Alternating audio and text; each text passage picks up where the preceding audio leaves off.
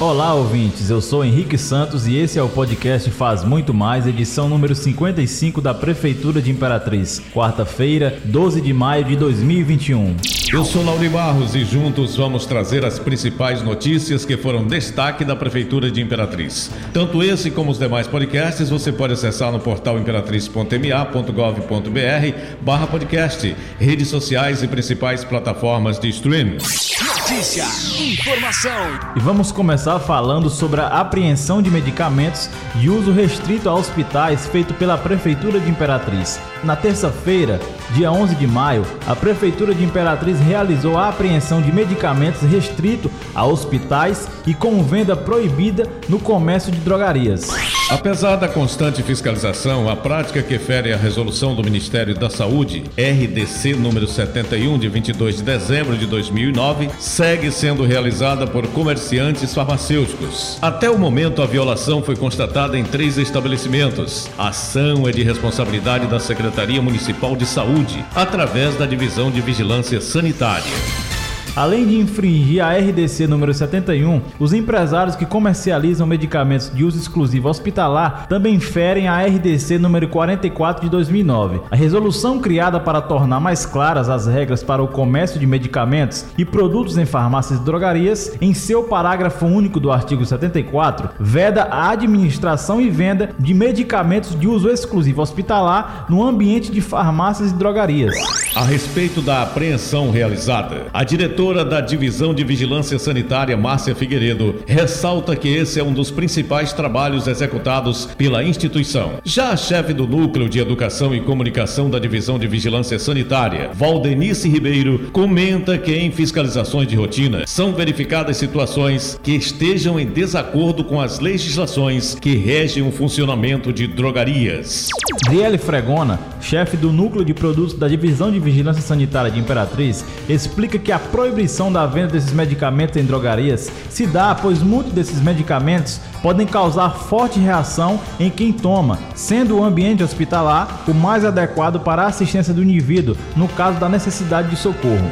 Ela alerta ainda que a população se atente na hora de comprar remédios, sempre lendo os rótulos e embalagens. Ela alerta ainda que a população se atente na hora de comprar remédios, sempre lendo os rótulos e embalagens, uma vez que a informação de que um medicamento é de uso restrito ou exclusivo em ambiente hospitalar é descrita na rotulagem do próprio produto. E olha, gente, caso esse tipo de medicação seja encontrada em drogarias, a pena pode variar desde a apreensão do medicamento encontrado, multa, interdição ou até cancelamento do alvará de licenciamento do estabelecimento. A multa é arbitrada de acordo com a gravidade da infração pela Direção da Vigilância Sanitária, após julgamento de processo administrativo de acordo com a legislação pertinente. Regularização fundiária. Regularizar áreas institucionais em diversas regiões da cidade tem sido um trabalho contínuo desde o início da gestão do prefeito Assis Ramos. Nesta quarta-feira, dia 12, a Secretaria Municipal de Regularização Fundiária deu entrada para regularizar áreas no residencial Teutônio Vilela, situado na região do Grande Bom Jesus. Ao todo, quatro áreas serão passadas para a propriedade da Prefeitura e destinadas para investimentos públicos do município, como a construção de praças, escolas ou postos de saúde. O loteamento, fruto do programa Minha Casa Minha Vida, conta com mais de 920, conta com mais de 920 unidades habitacionais. Para o secretário de Regularização Fundiária, Jefferson Sales, a regularização das áreas institucionais garante uma segurança jurídica para o município município, além de ser uma regra prevista em lei. Outro trabalho realizado de forma intensiva pela equipe da secretaria é a busca pela regularização de imóveis da cidade. A partir de então, diversas famílias poderão adquirir a documentação de suas casas por meio do título definitivo, um direito assegurado em lei. Quem fala mais sobre o assunto é o secretário Jefferson Salles. Essas áreas institucionais do residencial Teotônio Vilela sendo transferidas ao município garante mais segurança e proteção ao patrimônio público municipal para futuras instalações de aparelhos públicos à comunidade daquela, daquele residencial. Continuamos o nosso podcast falando sobre esporte. O prefeito Assis Ramos, acompanhado do secretário de Esporte, Lazer e Juventude, Luiz Gonzaga Pereira de Souza, e do secretário de Trânsito, Leandro Braga, recebeu na manhã desta quarta-feira, dia 12, a diretoria da Sociedade Imperatriz de Desportos, Cavalo de Aço, representada pelo presidente Wagner Aires, representada pelo presidente Wagner Aires e o diretor de futebol Charles Guerreiro. Isso mesmo, e o objetivo foi foi alinhar parcerias com o clube, visando apoio para a manutenção da equipe no que se refere à alimentação, como também alinhamento junto aos empresários e o uso racional do estádio municipal Frei Epifânio durante a temporada de 2021. Ficou definido que o time continuará explorando o espaço em seus jogos sem nenhum ônus, como já vinha acontecendo desde o início do mandato do prefeito Assis Ramos. Esse ano o Cavalo de Aço vai disputar a nível nacional apenas o Campeonato Brasileiro da Série D, que começa no dia 5 de junho, cujo adversário é o time Palmas de Tocantins. Já disputou o Campeonato Maranhense de 2021, no qual não foi bem e por isso está rebaixado para a segunda divisão. A meta agora é para que o Cavalo de Aço possa retomar o seu caminho de vitórias e conquistas. O secretário Luiz Gonzaga Pereira de Souza disse que o prefeito Assis Ramos sempre defendeu a bandeira do esporte Imperatriz e o cavalo de aço, que é um marco em nossa região, e que nesse momento mais do que nunca está precisando de apoio, que será dado ao clube pela gestão municipal. Já o prefeito Assis Ramos enfatizou que o Imperatriz precisa se tornar um clube empresa, que só dessa maneira deixará de ser um time de temporada.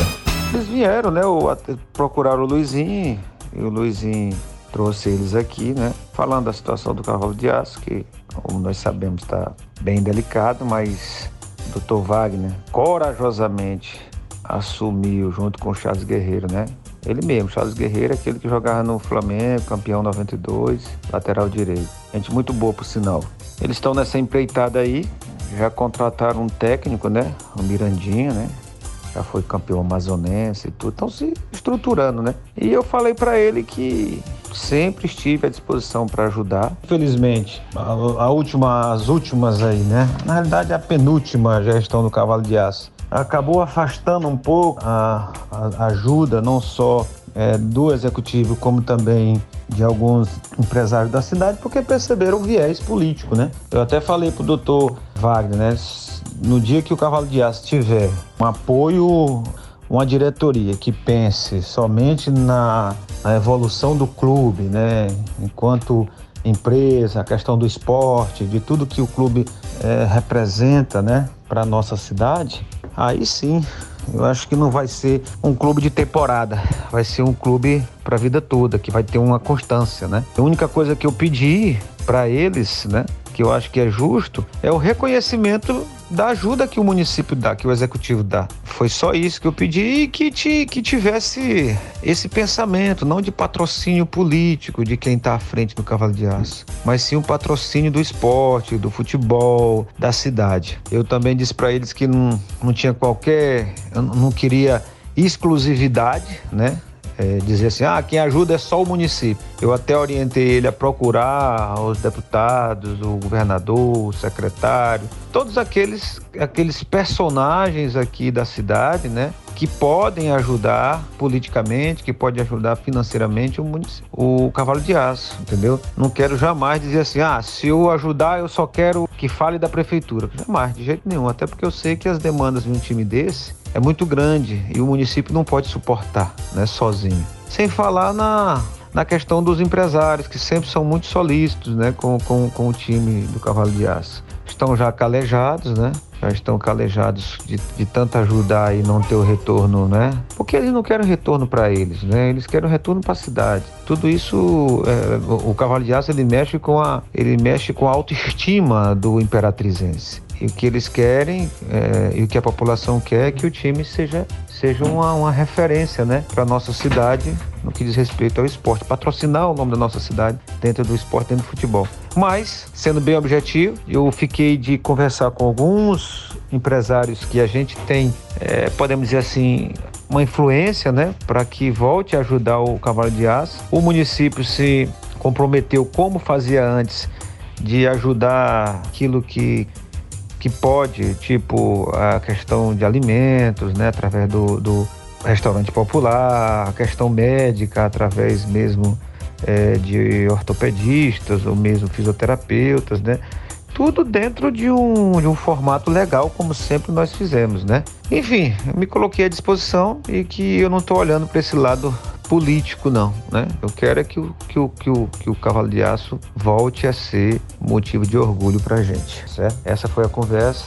Eu fiquei de fazer alguns contatos. É, foi ventilada uma situação do ISS, uma isenção mas isso não é possível porque eu não posso renunciar à receita, né? Mas a gente pode fazer algumas parcerias, né?